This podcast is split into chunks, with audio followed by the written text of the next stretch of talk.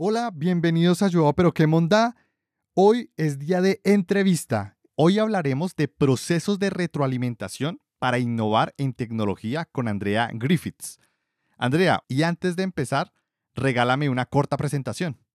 Mucho gusto, el gusto es mío estar aquí con ustedes. Un placer, de verdad que me gustó mucho cuando recibí tu invitación porque te he estado, pues más o menos he estado como persiguiéndote en línea y viendo todo lo que estás haciendo por la comunidad. Para mí es un honor estar aquí. Eh, me llamo Andrea, soy originalmente nací, crecí en Cali, Colombia. Eh, llevo en los Estados Unidos mm, ya bastantico, como dos décadas ya y trabajando en temas de tecnología mm, más de una década. He tenido un par de experiencias que me llevaron a este camino. Como dicen, todos los, todos los caminos llegan a Roma. Últimamente creo que estoy en la trayectoria que, que debí estar porque el estilo mío de trabajar siempre era buscando eficiencias, siempre buscando automatizar. No sé si es que soy perezosa o que me, me ha gustado mucho la innovación, entonces siempre, siempre tenía como el ángulo. No sé si ustedes, algunos que escuchan, me imagino, también son los que, que se le dañó la calculadora al vecino y lo mandan a su casa porque él es el que sabe de computadores. Yo siempre he sido esa persona en mi familia, eh, con todas mis relaciones. Entonces, pues tener el, el honor de que ahora, pues precisamente me pagan para hacer este tipo de trabajo, estar en este mundo de tecnología es increíble. Genial, Andrea, genial. Y entrando en materia, vamos a empezar a hablar del tema que nos reúne el día de hoy, que definimos, y es los procesos de retroalimentación para innovar. Pero regálame una pequeña definición o referencia o hacia qué hace referencia eso de procesos de retroalimentación para innovar, para entrar ya en materia. Sí, claro, cómo no. Pues imagínate que esto es un tema que está súper extenso y podemos hablar de esto porque hay muchísimas escuelas de pensamiento cuando nos enfocamos en la experiencia de los usuarios, ¿cierto? Hay muchas, hay muchas compañías que son un poco como negadas a este tema. Eh, si algo nos ha enseñado la pandemia en los pasados dos años es que los usuarios tienen ahorita muchísimas más opciones las que tenían antes, ¿no? Porque todas las compañías les ha tocado pues acelerar de una manera increíble y yo siempre bromeo, pero es en serio, así usted vende arepas en la esquina, si usted quiere sobrevivir a esta crisis mundial, tiene que tener una presencia tech, tiene que tener una presencia eh, en, de una manera tecnológica que le ayude pues a escalar sus productos, la manera como vende, así sea arepas, lo que sea. Entonces, este proceso de retroalimentación ha sido como una, un factor que de verdad ha impulsado a muchas compañías a darle como un vistazo bien a cómo estaban tratando a sus clientes, cómo estamos tratando a los usuarios y más que todo se están escuchando, se sienten escuchados. Em, yo he trabajado para compañías que de verdad han tenido un énfasis bien, bien pues pesado en estos sistemas de retroalimentación, en crear pues los procesos para que los usuarios eh, tengan un medio por el cual darnos información para poder entender sus necesidades eh, esto es tan crítico porque pues es lo único que prevente, previene a un usuario de irse pues para uno de tus competidores. Entonces no hay demasiada como explicaciones, eh, no he encontrado mucho, mucho contenido que mira, está buena oportunidad para los que nos escuchan también, si quieren hacer algo así de las loops de retroalimentación o de los procesos, pues todos los tracks para retroalimentación, no hay mucho contenido en español. La misma palabra retroalimentación se oye un poco rara, ¿no? pero no hay otra manera de verdad explicarlo, especialmente cuando estamos hablando de temas de tecnología. Entonces, esto es un, esto es un sistema, eh, simplemente te ayuda a identificar, a resolver rápidamente eh, todo lo que está experimentando, todas las experiencias de tus usuarios con cualquier tipo de producto que tú tengas. No importa si es una plataforma, si son tus clientes, si tú eres una persona que trabaja por contratista, freelancer, eh, lo que sea que tú trabajes, deberías tener un sistema en el que puedas, pues, darle la oportunidad a tus clientes de darte simplemente es darte la retroalimentación de cómo están con el producto, qué puede identificar, cuáles son los puntos débiles y tú recompilas, pues, si lo haces bien, la idea es que todo eso se recompila y puedes, pues, tener todo ese sistema de contenido gratuitamente, no tienes que contratar un departamento que haga eso porque tus propios clientes están diciendo exactamente qué necesitas para tu producto y para que pues tu producto sea lo que ellos sigan haciendo. Entonces, es un tema que es un poco más, más vale, no es muy sexy, pero pues vale la pena comentarlo porque ayuda mucho a, crecimiento, no solamente como eh, desarrolladores, pero también en otras partes de, de, tecnología, personas que trabajan en producto, diseñadores. No importa tu producto, hay espacio. Claro, claro. De los procesos de retroalimentación, a mí siempre me ha gustado el de intercambio de roles. Cuando me tomo el tiempo de pararme en los zapatos de la otra persona y saber si realmente que lo que voy a decir va a ser útil o no. Y en ese orden, Andrea, te pregunto, ¿cuál crees que es el problema más recurrente que afecta el proceso de retroalimentación?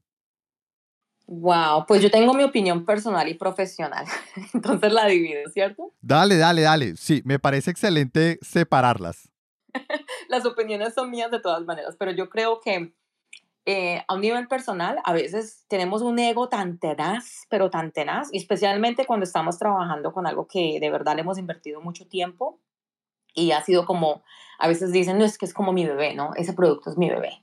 Entonces, cuando viene alguien y lo mira y le dice que está feo, uno se ofende.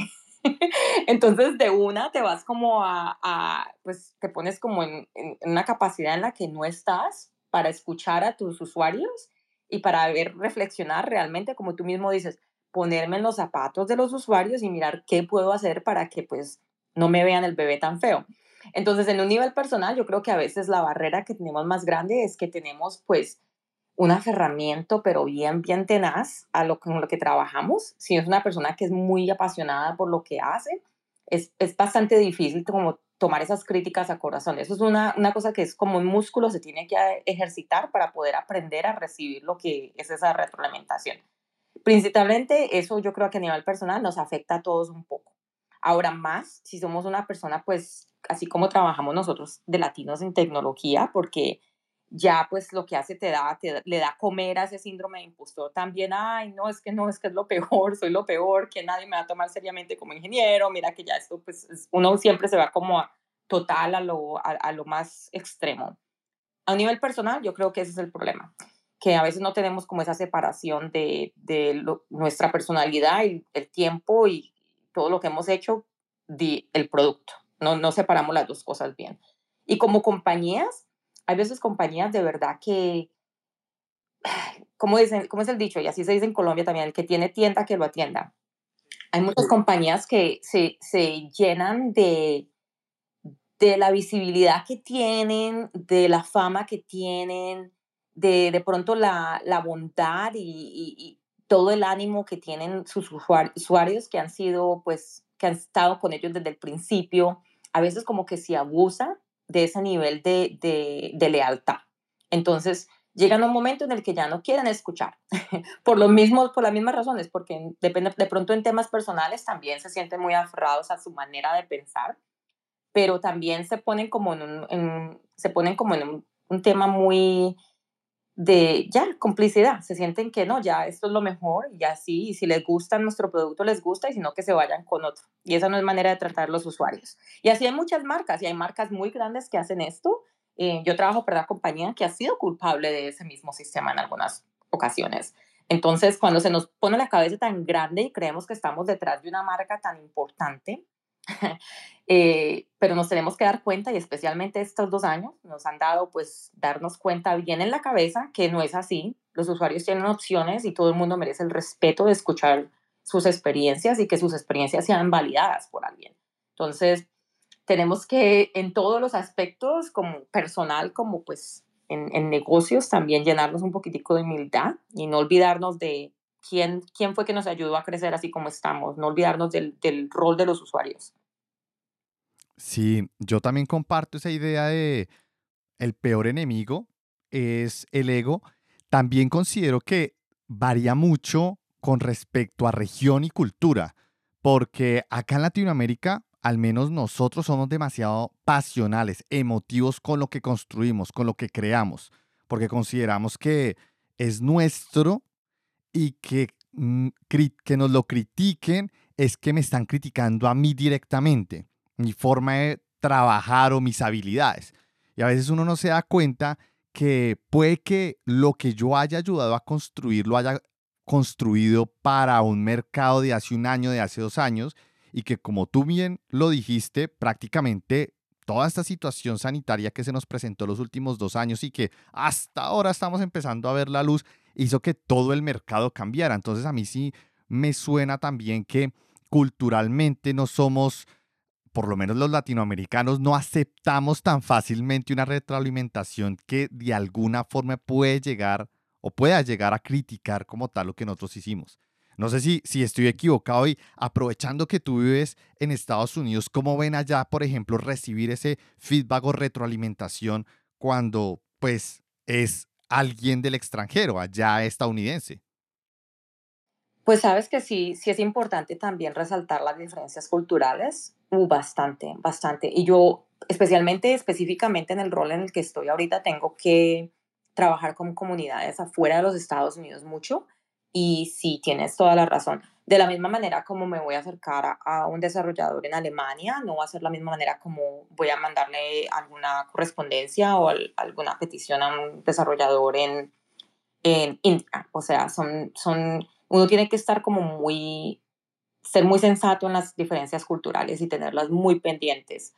Eh, yo creo que acá en Estados Unidos también, pues, eh, digamos en la empresa típica americana, tienen eso como el sistema en el que supuestamente se, se recibe este tipo de, de, retroalimentación y tienen como cierta manera en los que ellos coleccionan los comentarios, cierta manera en la que ellos buscan cómo los usuarios te van a compartir pues características del producto, qué les pasó, cómo estuvo la experiencia en las secciones, qué comentarios se pueden dar pues cuantitativos, así lo que sea.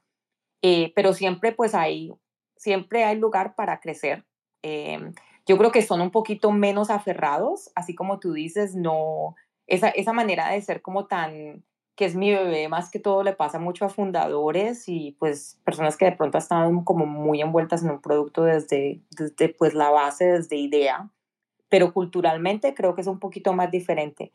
Aquí la gente a veces lo que pasa es que se pasa y cuando dan las críticas, no dan críticas constructivas, ni son críticas que tienen eh, temas accionables. O sea, critícamelo, des, desármamelo todo, dime que el niño está feísimo, pero dame algún tipo de retroalimentación que me ayude solamente, no solo a, a mirar lo feo, pero también de pronto con un tipo de ideas o un ángulo que no lo había pensado yo como persona de producto.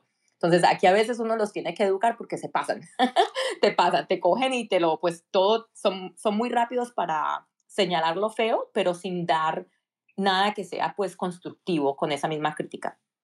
Claro, me imagino, y sobre todo uno que es latino, pues eso nos raya un montón y antes hasta uno termina de enemistado, porque la verdad es esa, o sea, nosotros, nosotros tenemos, tendemos a ser así emotivos. Al final, la retroalimentación es, es algo que debe ayudarnos, como lo acabas de decir, a mejorar. Así de simple si tu crítica no va acompañada de una perspectiva, un ángulo, como bien lo acabas de decir Andrea, que yo pueda ver adicional para mejorar y para avanzar en lo que estoy construyendo, la verdad pues me estás haciendo es un ataque y ya no es crítica o retroalimentación, sino sencillamente es ya termina rayando entre los hate. No sé tú qué tú qué pienses. No, sí, claro, claro que sí. Tienes toda la razón. Y o sea, yo creo que todo, todo lo que es retroalimentación, todo lo que sea este tipo de opiniones, todas son súper válidas. Así sean lo bonito, lo feo, que las cosas que no quieras escuchar, las que quieras escuchar. Todo el tipo de retroalimentación es retroalimentación que puede tener un ángulo constructivo. El problema es que a veces no sabemos cómo entregar ese ángulo. Entonces nos enfocamos más en lo negativo que en de verdad hacer las preguntas correctas, ¿no? Eh, ayudarnos a, enfocarnos en las conjeturas que nos pueden de verdad enfocar en mejorar lo que sea, sea una aplicación, sea el producto, sea la experiencia del cliente, en fin, hay muchas maneras como todos esos conocimientos se pueden utilizar para remodelar pues la manera como tenemos la experiencia de usuario, pero sin, sin la manera de, como sin la avenida de llevarlo de una manera adecuada y constructiva, se pierde, se pierde, se pierde. Claro, Andrea. Y aprovechando lo que acabas de decir, quiero retomar el tema principal, dado que nuestra charla es procesos de retroalimentación para innovar en tecnología. Hay muchos espacios para innovar, como hackathons, bootcamps, side projects, hasta estos espacios de Twitter, donde se comparten ideas y aquí me surge una pregunta con base a lo que acabamos de hablar y es cómo integrar el proceso de retroalimentación en esos espacios de innovación. Yo creo que una de las maneras más, y que suena súper obvio, pero a veces las cosas que son tan evidentes, somos, son tan evidentes que ni siquiera lo consideramos. Em, si tú te enfocas como, y no importa el nivel en el que esté tu compañía, si es una idea, así sea una idea, alguien que está escuchando hoy, tengo una idea, esta va a ser mi próxima, esa próxima compañía va a ser el próximo Twitter, el que nos va a hacer la aplicación que nos, nos grabe los space, nos haga el podcast de una, le incluya traducción y closed captioning, por favor, con accesibilidad. Yo aquí estoy haciendo mi lista. O sea, desde el momento en el que tienes la idea, eh, tú puedes tomar ventaja de lo que es sistemas de retroalimentación.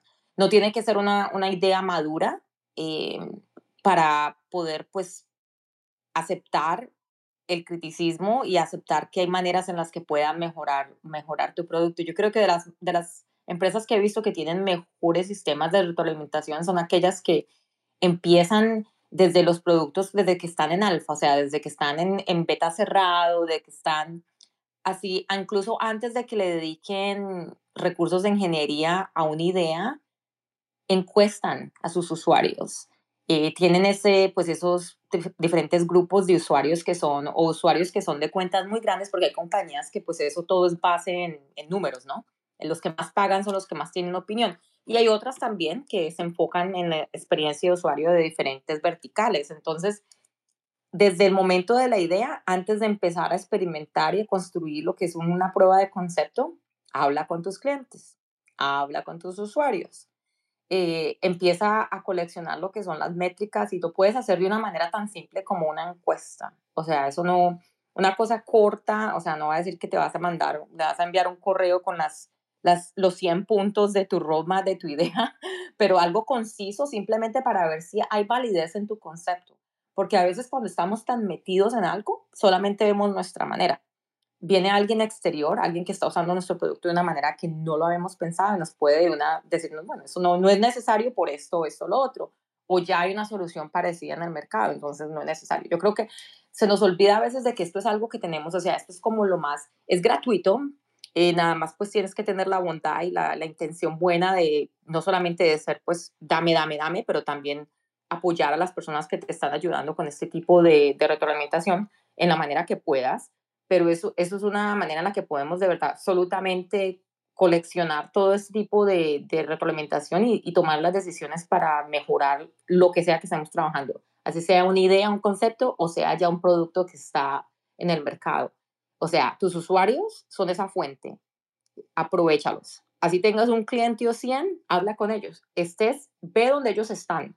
Esa es otra también de las desventajas que he visto mucho. Las empresas se enfocan mucho en yo creo esto y ellos vienen. Y la verdad que así no estamos. O sea, ahora que hay tantísima, tantísima selección y los usuarios están volviendo pues tienen muchas más opiniones porque tienen muchas más maneras de cómo decir cómo gastar su dinero, qué producto escogen. Entonces, en vez de tú esperar a que ellos lleguen a ti, vete a buscarlos, vete donde ellos están. Ten una manera dinámica donde los acercas, donde estás tratando de, de, encontrarte. O sea, mira, este espacio, por lo menos, estamos aquí en Twitter Space, de una manera como más o menos fuera de, ¿cómo se dice? Fuera de la norma, para acercarte a tus usuarios. He visto muchas compañías que están empezando a hacer este tipo de, de, espacios para hablar de temas de producto. Y imagínate, gratis. Tienes ahí a todos tus usuarios que van a venir y si de pronto quieren darte algún tipo de retroalimentación, ahí tienes tu tiempo. Ese, está, ese es tu grupo de focus. Lo único que tienes que hacer es escucharlos. Claro, claro, muy de acuerdo.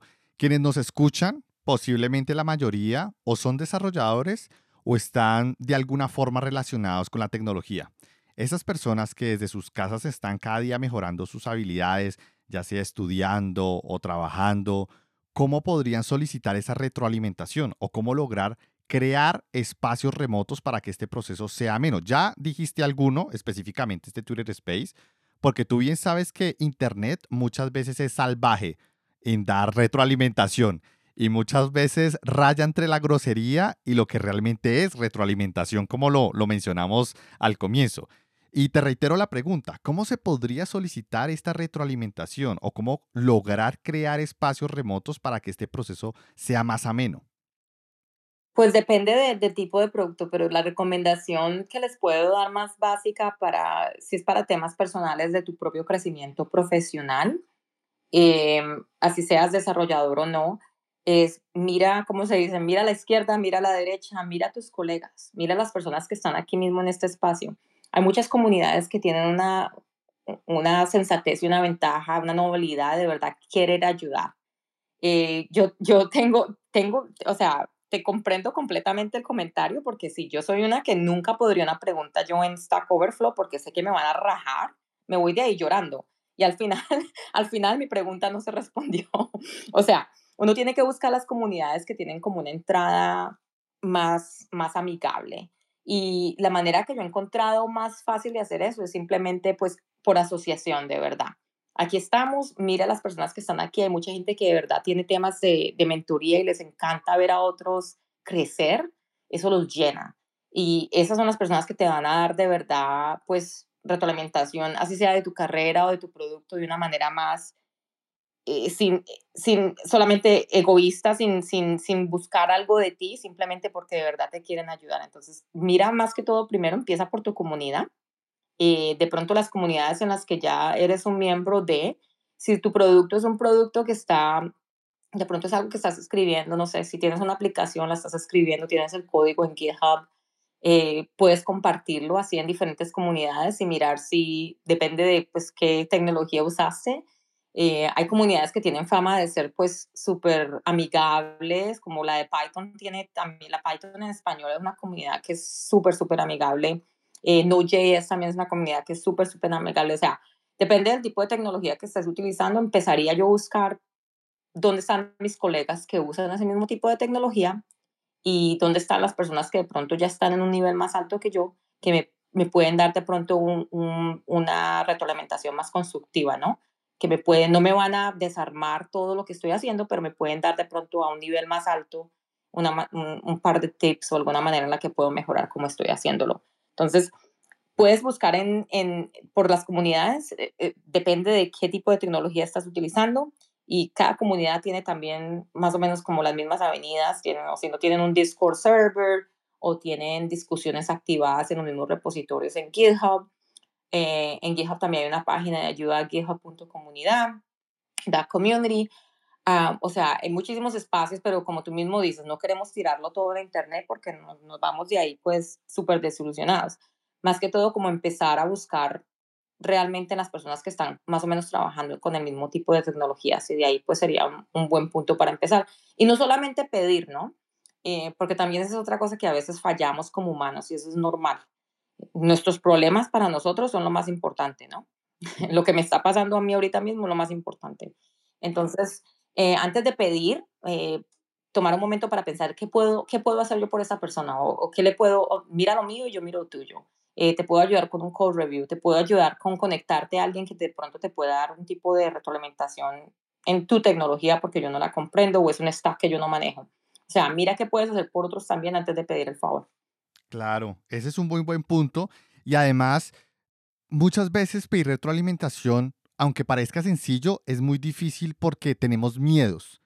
Y entablar conversaciones en frío con personas totalmente ajenas, como por ejemplo acá en Internet, porque prácticamente nosotros dos nos conocimos aquí por Twitter, jamás nos hemos visto la cara, eh, solo nos conocemos por chats, por WhatsApp y hemos cruzado palabras, creamos llegamos a un acuerdo para hacer este space y bueno, se han ido abriendo espacios, pero creo que también eso es porque nuestros roles facilitan ese proceso, porque yo trabajo en, en el área de ventas como preventa a nivel de tecnología, entonces mi rol tiene que ver mucho con hablar y conectar con personas para saber sus necesidades y tu rol como tal como DevRel también hace parte de ese proceso de interacción entre diferentes comunidades y personas. Entonces, entre nosotros de pronto eso se puede eh, se entiende fácil cómo hacerlo, pero por ejemplo, cómo lograr que las personas que esto no es como tan natural para ellos, lo hagan, lo solicite, se integren un poco más.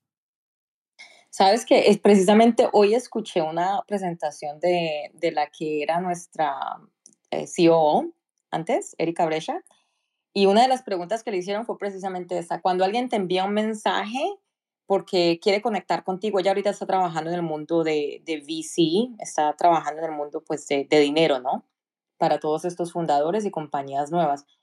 Y me gustó mucho lo que ella respondió, entonces le voy a regalar ese, simplemente eso, eh, que, que, tenga como una meta.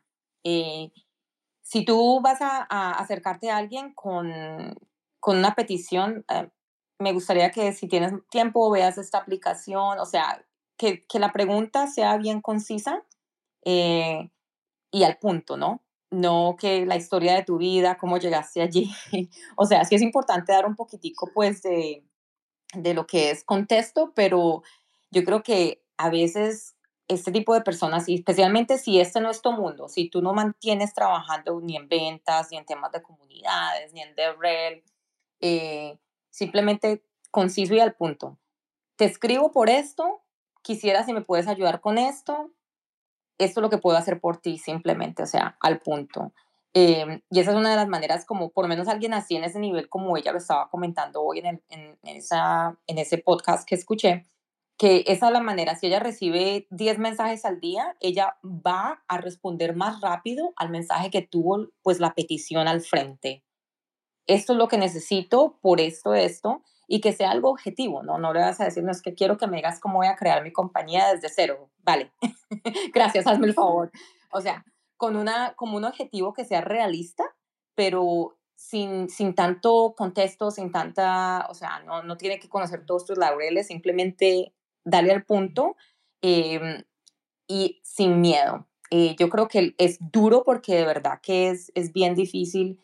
Esas personas, hace un par de años había alguien y tengo que buscarlo porque alguien había hecho un mensaje en Twitter que decía, que la carrera y la manera como ellos ven todo el mundo en tecnología les cambió tanto cuando empezaron a pensar que eso solamente era un, un, pelado, era un dude. Eso es un dude haciendo algo, o sea, todos somos humanos, todos tenemos, todos nos despertamos, vamos por nuestro día. A veces como que idolizamos las personas tanto que, uy, no, qué miedo, le mando un mensaje y qué van a decir. ¿Qué van a decir? Lo peor que puede pasar, no te contestan o te dicen no y ya lo mejor que pueden pasar es una conexión. Y así sea pues negativo el criticismo que te hagas, te sientas como que, uy, si me vio el bebé feo, mira que ya tienes una relación nueva. Es otra persona a la que puedes extender tu network.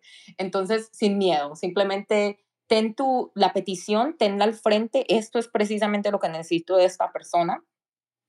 yo a veces hablo mucho mi, mi capacidad con, como de extender mi network y extenderlo para otros, y lo digo de verdad de corazón, si alguien escuchando ve a alguien en mi mundo, en mi órbita, y que crea que de pronto puede ayudarle con algo, dime, y yo te conecto. Eso es todo. Eso es todo lo que me tienes que decir. Ve que conoces a este, me gustaría que de pronto nos conectes por esto, ¡pum! Hecho. O sea, tener como esas peticiones así, sin, sin muchísimo, mucha lora, simplemente al punto, son como una buena manera de empezar y sin miedo, que lo peor que pueden decir es no. Y bueno, se pierden la oportunidad de trabajar con todos ustedes, o sea que pierden ellos. genial, genial. Entonces, sí, me encanta también porque es muy cierto que romper esa barrera no es tan fácil y más cuando en redes sociales ese número de seguidores aumenta. Yo recuerdo que las personas me escribían más cuando tenía menos seguidores. Ahora que me estoy acercando a los 10.000, la frecuencia de personas que me escriben disminuye a medida que aumenta el número de seguidores. Yo creo que es más por ese miedo de pensar de, oye, posiblemente no me va a responder o ya es una persona que la ven como muy lejana, que eso es un error, yo también lo cometía y empecé a escribirle, por ejemplo, a, um, a Brias Moure, que, que es un eh, eh, streamer de España de tecnología. Yo dije, ¿sabe qué? Le voy a escribir a esta persona hace un año y desde ese desde esa época participamos y nos escribimos y ha participado en mi space y hemos hablado. Entonces, como que, bueno, no es tan lejano y, sin que uno se dé cuenta, la realidad es que uno puede crear este tipo de relaciones fácil, entre comillas, si le dedicas el tiempo suficiente, porque eso también es importante, porque a veces lanzamos un mensaje, no me respondió y no más, pero pues también hay que entender que posiblemente en ese momento la persona estaba con algún reto en su trabajo o estaba cambiando de empleo o recién había tenido el niño o recién estaba comenzando con una relación y pues la prioridad, o sea, son cosas que a veces uno tiene que insistir un poquito y definitivamente se dan las cosas. ¿O tú qué crees? Oh, sí, claro que sí. También ese tipo de, de paciencia, sí, claro que sí. Y tener consideración de que todos somos humanos. En, en ese, eso es algo que también sería tan bueno que lo escucharan todas las personas que participan en el ecosistema de, de código abierto, porque tú ves alguna de estas maneras como abren esas issues y es que ya me hizo esto, ya me respondió ya y así no es. O sea, todos estamos, todos somos humanos y aquí estamos todos trajineando cada día. Entonces, considera que porque este es el problema más serio que tú tengas en este preciso momento, no quiere decir que sea la prioridad de otra persona. Eh, ¿Sabes algo que me gusta mucho a mí escribir? Ah, cuando le escribo a alguna persona que de verdad si es algo que no necesito una respuesta inmediata o que de pronto es alguien que tiene un perfil así súper grande como tú dices, si le mando un mensaje a Joao, le digo, no necesitas responderme. Esa es la primera, la primera parte de mi mensaje, es no necesitas responderme.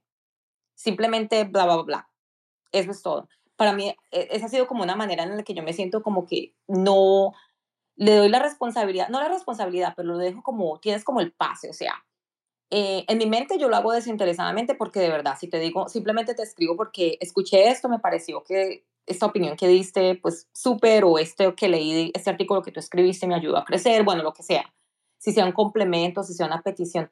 Empezando por ahí, no necesitas responderme, te lo juro que sí, si he mandado 10 así, 9 me han mandado respuestas. es como una manera, un pequeñito hack. No sé si es porque como personalmente como que el cerebro dice, ah, ya me perdonó si no le respondo, entonces le voy a responder de una. No sé por qué, pero siempre ha funcionado.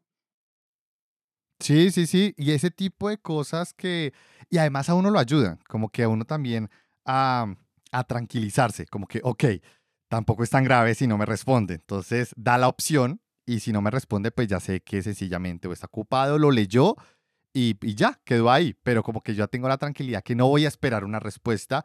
Me interesaba que lo leyera y seguro algún día lo va a leer porque por lo menos yo que ahora manejo ya mis redes sociales, me doy cuenta que uno toma tiempo, pero yo procuro leer todo lo que me escriben, hasta los tweets donde me mencionan.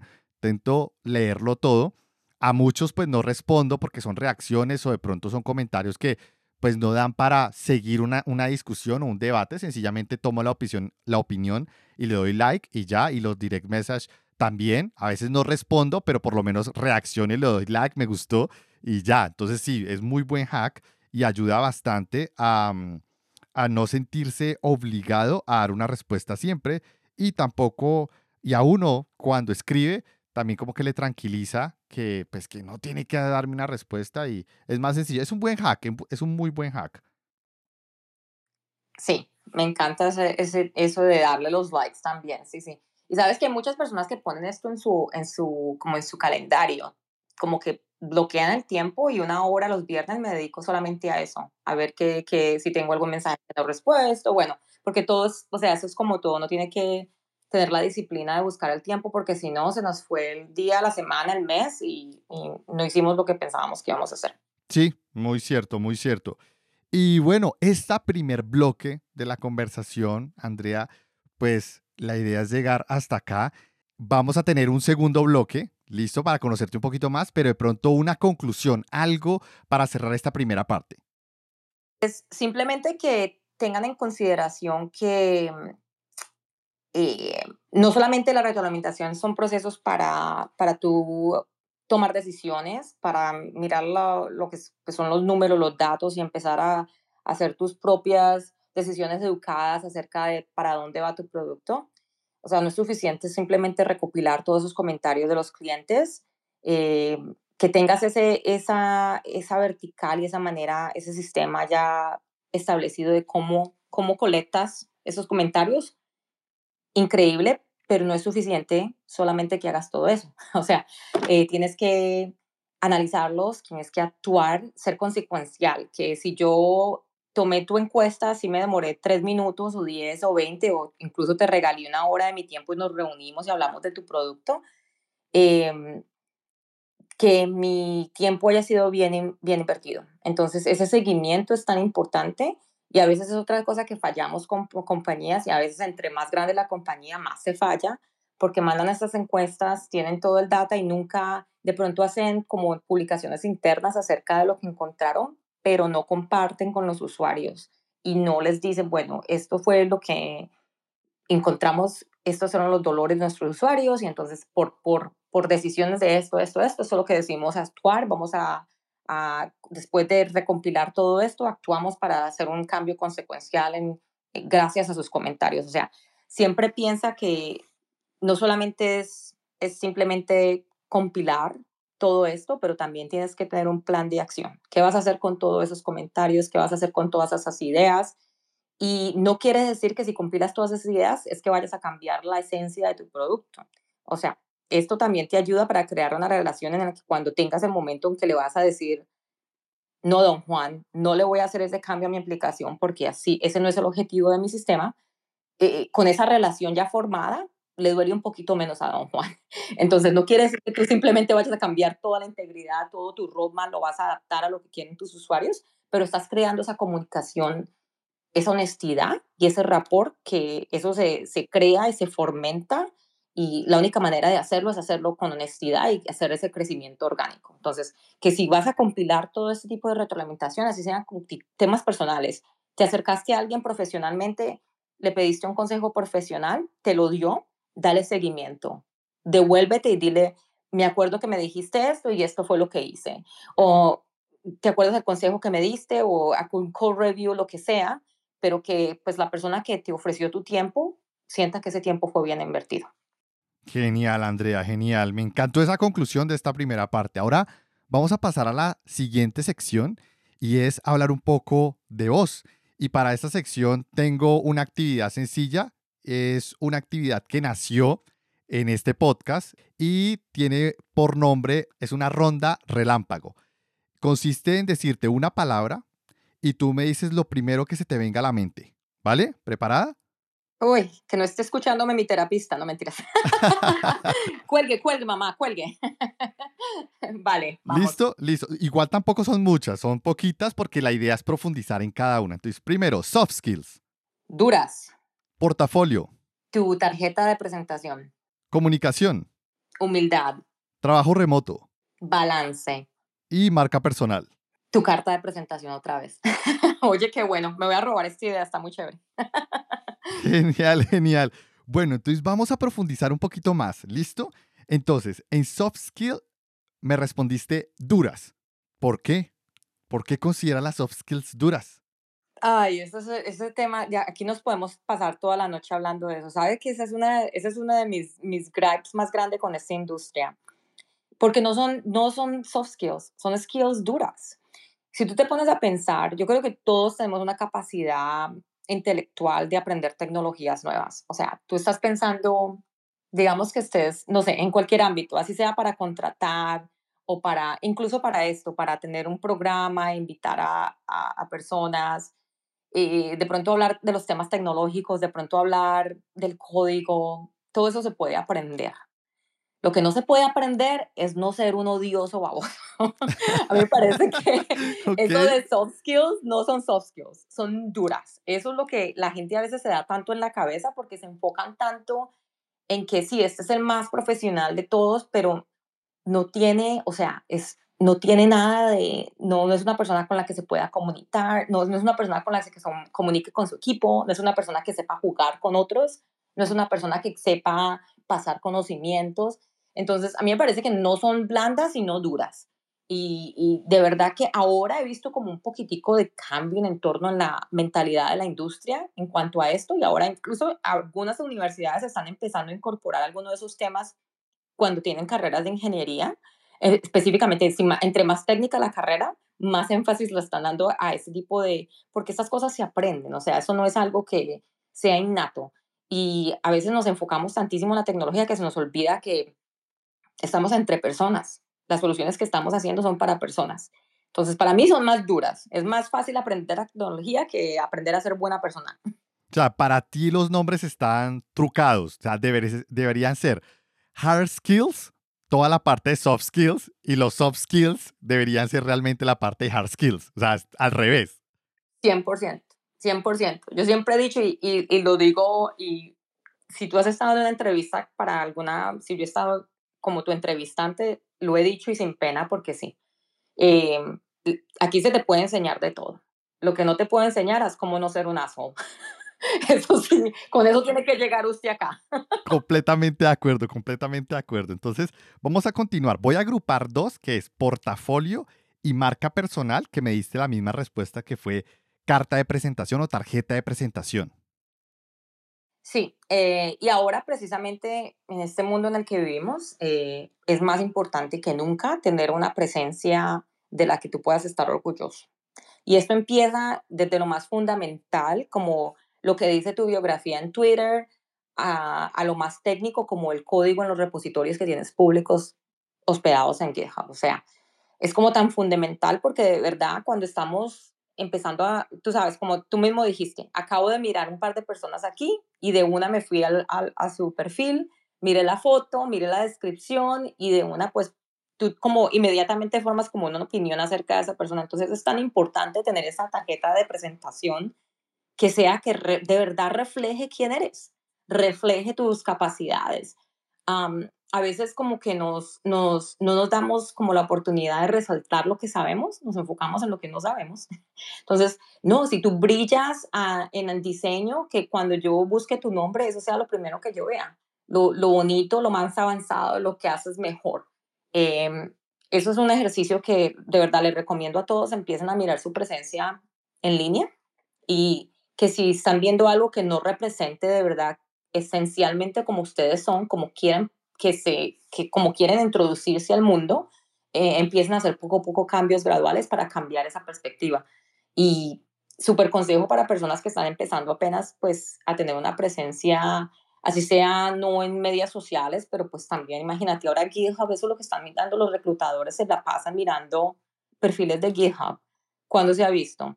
Y son personas que a veces hay reclutadores técnicos que tienen una capacidad pues bestial. Ellos pueden mirar ahí tú qué estás escribiendo, qué tipo de código, mira si tienes pruebas, bueno, en fin, pueden hacer una asesoría bien inteligente y educada acerca de tus capacidades, pero hay otros que no, simplemente ven, ah, no tiene nada público, ok, esta persona no es activa en GitHub. ¿Y eso qué quiere decir? Quiere decir que no soy un buen desarrollador, quiere decir que no quiero aprender, quiere decir que no tengo la capacidad de, de ir a trabajar a tu compañía, absolutamente no.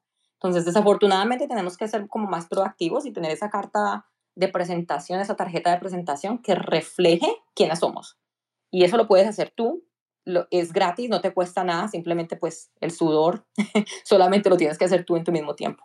Entonces, buena tarea para todos que empiecen a mirar la presencia, empiecen a mirar todos sus perfiles.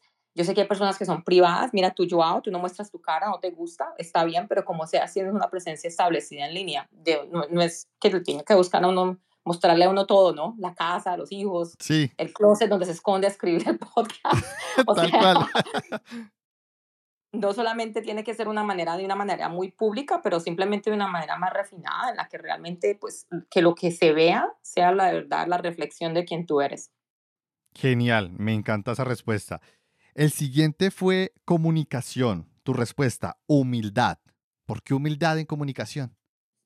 Porque este es el, el esto es el, el, la carta de presentación y el consejo número uno que yo creo que a veces se nos olvida. Y especialmente cuando yo sé que la mejor satisfacción cuando estás haciendo algo y lo estás haciendo y lo haces bien y tú sabes que, wow, a veces uno como que se da los momentos en los que dice, jaja, ves que sí, por eso te ganas el salario. Hoy me gané el, el salario. Eh, nos llenamos mucho de esos momentos y nos olvidamos de los momentos de, de cuando empezamos. Nos olvidamos de, de cuando apenas estábamos aprendiendo algo, cuando tuvimos algún momento en el que algo no salió como queríamos, cuando tuvimos algún reto. Entonces, cuando nos comunicamos como que eso para mí es fatal. Si tú me, la conversación contigo empieza con, yo hice esto, yo hice esto, viste esto, viste eso, eh, me parece que se viene de una manera como tan inauténtica. Entonces, que las comunicaciones que tú tengas, de pronto te acuerdes un poquitico con humildad de, de dónde viniste, ¿no? Eh, yo sé que eso no es para todo el mundo porque, pues, obvio, todos tenemos maneras como hemos llegado aquí diferentes, pero creo que así seas una persona que haya sido y vivido una vida muy privilegiada, tienes, puedes tener esa capacidad de ser humilde en tu comunicación y vas a ver cómo cambia la, cómo estás recibido lo que estás explicando si vienes desde ese ángulo humilde, sin asumir que la otra persona sabe, no sabe, sin asumir tu propio ego, o sea, cambia la dinámica completamente. Genial, me encantó, me encantó. Y por último, trabajo remoto. Tu respuesta es balance. Desde tu Mm, perspectiva, ¿cómo se podría dar ese balance? No, pues ahí estamos aprendiendo. Ese es mi es uno de mis retos, ese es uno de mis retos más grandes, eh, porque yo he trabajado, pues, en ambas capacidades, físicamente en una oficina, físicamente en la oficina de GitHub en San Francisco y y, pues, remotamente. Eh, es mi experiencia, trabajando remoto tienes que tener una disciplina, no solamente disciplina para trabajar, pero disciplina para parar de trabajar. Eh, porque ese balance cuando tu oficina es ahí en tu casa es, es bien duro porque tú te sientes que siempre estás trabajando. O sea, y eso es obvio, no, no va a ser la misma experiencia para todos, pero personalmente es uno de los retos que yo tengo, que yo a veces no sé cómo apagarlo. Eh, me siento que siempre tengo que estar conectada, me siento que si no respondo a algo inmediatamente, pues se acaba el mundo y la verdad es que el mundo no se acaba, todo va a estar bien. Entonces, es como un reto tener ese balance cuando uno trabaja de esa manera remota, pero yo he visto personas que lo hacen tan bien y tienen una, una manera de trabajar como tan, no sé, se les ve como la, sol- la solidez y como la paz que tienen en su trabajo, que es increíble. Eso es algo que yo aspiro todos los días, te lo juro, yo me levanto y digo, este es el día que voy a tener balance, voy a ir a, hacer mi práctica de yoga o lo que sea que voy a hacer de ejercicio el día, voy a cocinar algo, no voy a comer mal, eh, me voy a enfocar que si tengo un, un, un tiempo abierto en mi calendario, en vez de tratar de meterle otra cosa, darme esos 30 minutos para mí. Y a veces días que fallo y a veces días que salgo bien, pero es como, es trabajo, es trabajo. Entonces hay una oportunidad muy grande para uno trabajar remotamente de una manera que sea saludable. Eh, ha sido mi experiencia, más o menos las personas que conozco yo que trabajan remotamente son más los que no tienen un buen balance a los que lo tienen. Entonces, eh, es como aspirar. Yo creo que es, algo en lo que podemos trabajar todos. Si tienen algún tip, mándenmelo por favor, porque eso es algo con lo que yo de verdad sigo, ahí sigo, sigo aprendiendo. Seguimos. Eso nos cambió la forma de trabajar y el ritmo de vida. Nos cambió muchísimo toda esta pandemia, todo lo que hemos vivido. Y definitivamente ahora debemos empezar a construir ese nuevo ritmo y completamente de acuerdo con lo que acabas de decir y de ir aprendiendo cómo tener ese equilibrio, ese balance entre laboral y vida personal en un mismo espacio, que es en, eso en tu hogar, es en tu apartamento. Entonces, mm, comparto tu opinión, la verdad, porque no es para nada fácil, poco a poco. Y bueno, Andrea, excelente, me pareció deliciosa esta charla, me pareció increíble. Muchas gracias. ¿Y quieres compartirnos algo para cerrar este space? No, pues muchísimas gracias, de verdad. Para mí, estos son, estos son los momentos por los que yo vivo, de verdad. Eh, tener la oportunidad de, de hablar con ustedes, de compartir. em, no lo diría si no, si no de verdad no lo, no lo quisiera hacer de corazón. Si ustedes ven alguna oportunidad que yo pueda ayudarles a facilitar, alguna introducción, alguien en mi network, eh, sin miedo, mándenme un mensaje. Em, yo creo que uno a veces hay muchísimas oportunidades que uno mismo se puede ayudar a, a, como a forjar ese, ese destino. Y si hay alguna manera en la que yo pueda ser cómplice de, de eso, por favor, méteme, que yo con muchísimo gusto me apunto. Eh, de resto, no, muchas gracias a todos ustedes por, por tenerme aquí, por escucharme. Genial. Y bueno, eso sería todo, Andrea. Muchísimas gracias y pues nos hablamos en una próxima ocasión. Sí, claro que sí, muchas gracias por la invitación y gracias a todos por, por su tiempo.